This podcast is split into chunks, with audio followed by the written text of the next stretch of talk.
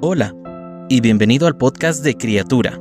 Deseamos que sea de aprendizaje y reflexión para ti. Sabemos que después de escucharlo tu vida será aún más bendecida. Bienvenido. La revelación de Cristo en nosotros. Lucas capítulo 10 versículo 21 al 22 dice, En aquella misma hora Jesús se regocijó en el Espíritu y dijo, Yo te alabo, oh Padre, Señor del cielo y de la tierra, porque escondiste estas cosas de los sabios y entendidos, y las has revelado a los niños. Sí, Padre, porque así te agradó. Todas las cosas me fueron entregadas por mi Padre, y nadie conoce quién es el Hijo sino el Padre, ni quién es el Padre sino el Hijo, y aquel a quien el Hijo lo quiera revelar. De los sabios de los más sencillos, el Señor revela las cosas más profundas.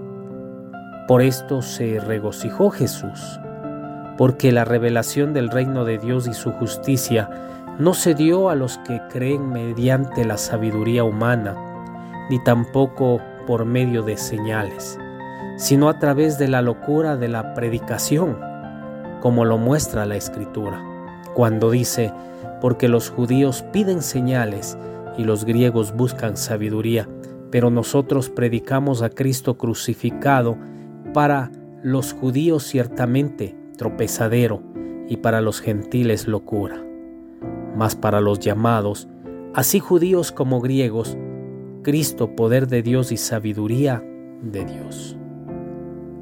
Ahora en el presente, el mismo Cristo que es poder y sabiduría de Dios, se da a conocer por medio de todos los que lo recibimos, de los que creemos en su nombre cuando aceptamos el Evangelio. Por esto el Señor nos enseña a volvernos como niños, y dijo, de cierto os digo que si no os volvéis y os hacéis como niños, no entraréis en el reino de los cielos. En el sentido de entregarle voluntariamente nuestra vida, confiando plenamente en Él, doblegando nuestro orgullo y autosuficiencia. Por esto dice a continuación, así que cualquiera que se humille como este niño, ese es el mayor en el reino de los cielos. Asimismo, el Señor muestra su verdad y se da a conocer a quienes le buscan de corazón. Dispuesto, por lo tanto, como nos enseña el libro de Jeremías 33:3, clama a mí y yo te responderé y te enseñaré cosas grandes y ocultas que tú no conoces. Pidamos a Dios en oración que nos revele aquellas cosas ocultas que necesitamos conocer para alcanzar nuestra madurez espiritual y crecer cada día en el conocimiento de Cristo, que nos dé la profundidad de entender todas las bendiciones que tenemos en Él, para que toda su gracia y amor sean reflejados en nuestra vida. Padre, que la sabiduría y poder de Cristo sean reflejadas a través de mi vida.